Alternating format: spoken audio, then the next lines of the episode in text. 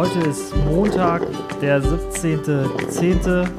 und hier ist wieder eine neue Ausgabe unseres Podcasts von Hashtag Schadenfall.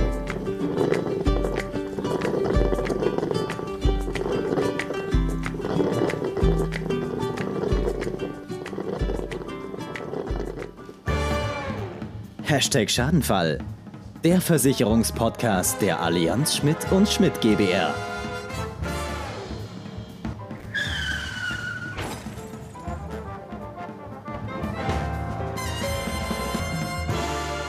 Jawollo, und da sind wir wieder. Äh, Hallöchen. Nach einer Woche kinderkrank.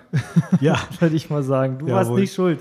Aber Ja. äh, alleine kriegst du es ja technisch auch nicht hin, so ein Ding aufzuzeichnen. Nein, ich ja, ich ja gar nicht. Ich stehe ja nur am Mikrofon und freue mich dann immer, wenn jemand äh, die Technik installiert hat und ich äh, dann äh, einfach meine Themen ins äh, Mikrofon sprechen darf. Genau. Nee, ansonsten würde ich es nicht hinkriegen. Von Aber- daher letzte ja. Woche wieder ausgefallen. Ja. Aber das ist halt auch gerade, wo man hinguckt, ne? Wenn wir mal ganz schlank drüber sprechen. Ja, Die, die äh, Hausarztpraxen laufen voll. ja. Ähm, die Gruppen in den Kindergärten, ich weiß, äh, sicherlich sind ja auch einige Eltern mit an den äh, ja, Hörern draußen, die, Mhm. die äh, sind halb leer, weil Mhm. viele krank sind. Vielleicht Ja. sind die eigenen Kinder auch gerade betroffen. Genau. Uns hat es letzte Woche komplett hingerafft und ja, Genau. dementsprechend letzte Woche kein Podcast. Diese Woche sind wir dafür umso motivierter am Start. So sieht's aus. Und ähm, ja, ich würde sagen, wir beginnen gleich mit dem ersten Thema und starten da gleich mal voll rein. Ja, das da wäre ähm, Berufsunfähigkeitsschutz mal wieder. Und ähm, dort habe ich einen Artikel rausgesucht von der Wirtschaftswoche und zwar vom 11.10., der da letztendlich ähm, ja, darauf abzielt, ähm, wie beitragsstabil ist eigentlich die Berufsunfähigkeitsversicherung in der heutigen Zeit. Und da habe ich eine ganz gute Message mitgebracht. Alles wird ja teurer, aber die Berufsunfähigkeitstarife, zumindest bei den gerankten äh, Top 5 äh, sind beitragsstabil. Das ist ja eine gute Nachricht. Ne? Das Das, eine- heißt, ja. da kann man sagen, wenn ich jetzt schon äh, eventuell bei einem der Anbieter sowas abgeschlossen habe, beziehungsweise überlege, auch sowas noch abzuschließen, dann habe ich da einen planbaren Beitrag, der mir jetzt nicht in den nächsten äh, zwei, drei Jahren um die Ohren fliegt und wo das Ding exorbitant teuer wird. Ähm, das habe ich einfach mal mitgebracht. Und ähm, wie soll es äh, anders sein? Ähm, ja, die Allianz ganz vorne auf den vordersten Plätzen, Mhm. beziehungsweise an Top 1. Ähm, weit, mit weitem Abstand zu, zu den Mitbewerbern. Also hier haben wir wirklich eine extreme Beitragsstabilität. Ja, und äh, um das mal kurz zu erklären, Beitragsstabilität, wie kann eigentlich sowas generiert werden in einer Berufsunfähigkeitsversicherung? Ja. Wie schafft das ein Versicherer? Das hat einfach was mit Finanzstärke zu tun. Ne? Das hat mit Finanzstärke zu tun, dass die, dass die eine Geschichte, wenn ich da mal einlenken darf, das ist ein Part, das hat aber auch damit was zu tun, dass eben auch bei der, äh, bei der Aufnahme des Antrages vernünftig hingeguckt wird, ähm, dass der, unsere Kunde eben wahrheitsgetreu seine Gesundheitsangaben macht, dass wir ähm, auch dementsprechend äh, ähm, vernünftige Risiken, Risiken äh, versichern.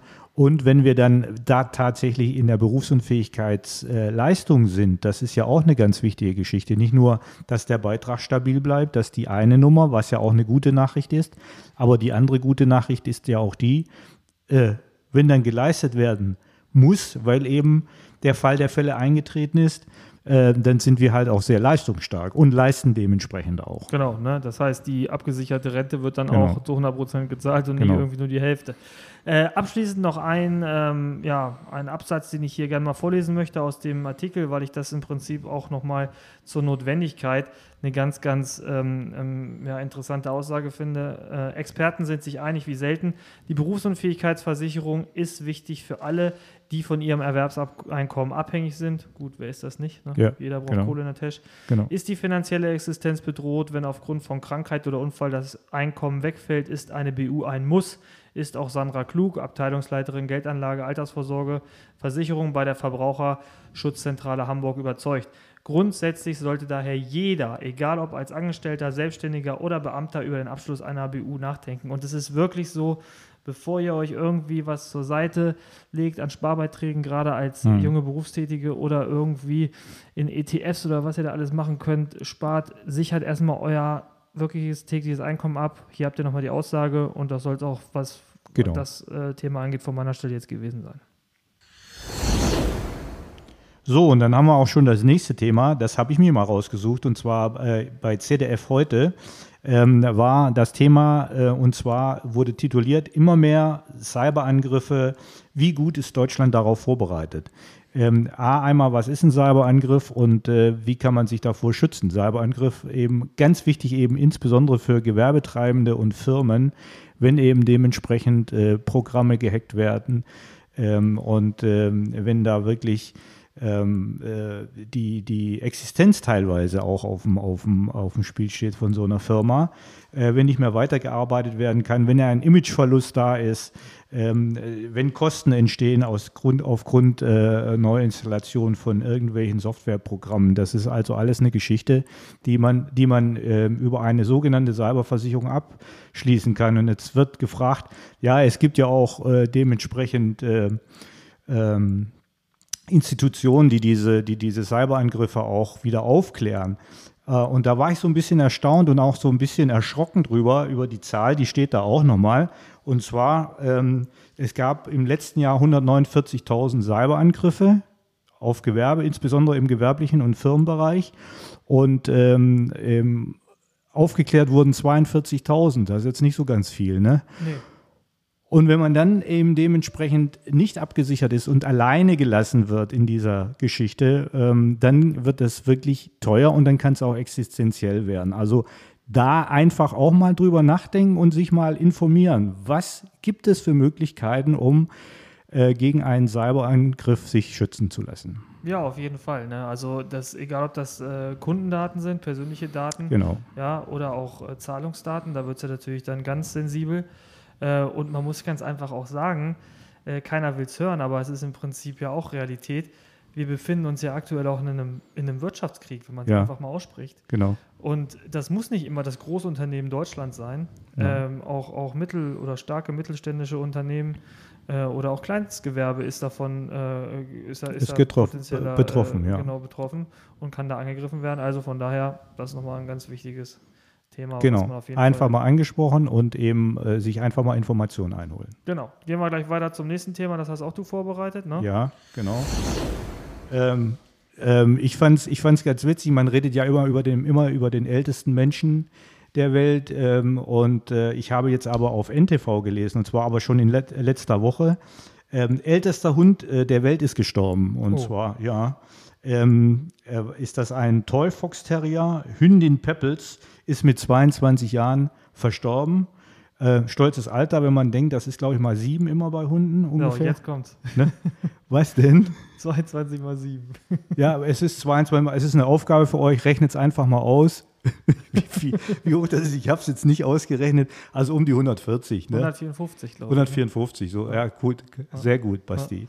So, und ähm, ähm, der hat so lange gelebt, dieser Hund, weil er immer Katzenfutter gekriegt hat. Das ist also auch, ähm, ja, gut, also okay, äh, das ist halt auch eine Geschichte, ähm, die ähm, irgendwie nicht so ganz passt. Ne? Die nicht so ganz passt. Aber äh, ich wollte einfach darauf hinaus, ähm, so ein Tier muss ja nicht immer gleich versterben, ne? sondern ähm, man kann auch so ein Tier tatsächlich, wenn man mal zum Arzt muss und wenn es eben mal äh, erkrankt ist, schwerwiegend erkrankt ist oder auch dementsprechend mal eine kleine Magenverstimmung hat, wie du äh, letzte Woche, Sebastian, ja, genau. dann kann man dementsprechend auch äh, diese Geschichte mit einer Tierkrankenversicherung absichern im ambulanten und Operationsbereich. Also denkt an euren Liebling zu Hause, äh, guckt mal nach, ob äh, sowas schon vorhanden ist und wenn nicht, informiert euch darüber. Ja, und äh, denkt an euer Portemonnaie. Ne? Also, ja. weil es ist jetzt ja so, ich meine nämlich auch gehört zu haben, oder es ist so, ab 1.11. ziehen auch nochmal die Gebührenordnung äh, der Tierärzte mhm. extrem an. Mhm. Das heißt, auch das ganze Thema wird nicht günstiger. Ne? Wer, wer schon mal irgendwie ein Haustier hat und da mal wegen der Impfung hingegangen ist genau. und das Thema wieder mitgenommen hat, der hatte dann schon mal eine Rechnung, 100 Euro sind da keine Kunst. Ne? Und Nein. das wird jetzt mehr werden, weil diese Gebührenordnung hat sich verdoppelt. Ja, also wir haben so einen kleinen Weltsterrier hier nur ganz kurz nochmal erklärt. Der hatte ja. letztes Jahr eine kleine Ohrenentzündung. Diese kleine Ohrenentzündung hat sich dann auf rund 800 Euro addiert, ähm, weil immer wieder gespült werden musste. Also das war schon stolz. es wäre ja blöd, wenn ich keine Krankenversicherung hätte. Also wir haben eine Tierkrankenversicherung und da ist man dann mit 20 Prozent Selbstbeteiligung dabei. Das sind die 160 Euro, aber den Rest hat die Tierkrankenversicherung dann sauber übernommen und da waren wir auch ganz froh drüber. Genau, und ein gutes, äh, ein kleines Goodie hat unsere ähm, Tierkrankenversicherung noch. Gerade diejenigen, die vielleicht so im Bereich ähm, ja, Labrador, Labrador besitzen oder auch Schäferhunde, mhm. die haben manchmal diese rassespezifischen Erkrankungen ne? Mhm. im Hüftbereich, mhm. ähm, äh, diese Gelenkserkrankungen. Mhm. Und das war immer ein Ausschluss. Und das haben wir jetzt einmalig äh, mit drin bis zweieinhalbtausend Euro. Okay. Ne? Ja. Bis zweieinhalbtausend Euro. Ähm, also äh, da auch keine Scheu vorhaben, das macht schon Sinn, äh, genau. da mal drüber nachzudenken. Und dann wird so ein Tier auch mal 22, ne? Wenn man es will. Wenn man es will, alles klar. genau. Gut, Gut, alles klar. Dann euch eine schöne Woche, einen bunten Herbst. Genau. Ähm, wie gesagt, ich hoffe, die Temperaturen pendeln sich so langsam auch mal wieder ja. Richtung Herbst ein. Es sieht ja ganz gut aus. Heute finde ich es persönlich viel zu warm. 24 Grad ist für den Herbst nicht gut. Nee. Also da kommt man gar nicht in Herbststimmung. So ne? ist es. Genau. Aber es wird äh, wieder kühler und gemütlicher. Und genau. äh, dann äh, nehmt euch eine Tasse Tee und hört unseren schönen Podcast. Und ansonsten sollten wir nicht irgendwie wieder von der Grippe oder von irgendwelchen anderen Wehwehchen eingeholt werden, hören wir uns nächste Woche Montag zur gewohnten Zeit. Wir freuen uns. Wir bis freuen dann. uns. Macht's gut. Bis dann. Tschüss. Ciao. Das war Hashtag Schadenfall der Versicherungspodcast. Dir hat die Folge gefallen? Dann schalte auch beim nächsten Mal wieder ein.